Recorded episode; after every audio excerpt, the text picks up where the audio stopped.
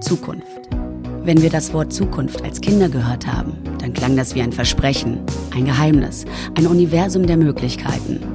Das neue Jahrtausend vor der Tür, verwoben mit Science-Fiction-Bildern aus Büchern und Filmen.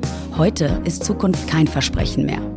Heute bereitet uns diese Zukunft eher Sorgen oder auch Angst, gibt uns ein diffuses Gefühl.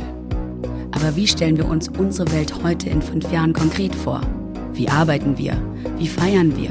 Welche Katastrophen sind dann vielleicht schon sichtbar? Wie wird unser Land regiert? Was macht Greta Thunberg wohl heute in fünf Jahren? Wir haben einen Fragebogen an elf kluge Denker und Denkerinnen geschickt. Wir wollen wissen, was Sie glauben, wie unsere Welt heute in fünf Jahren aussieht.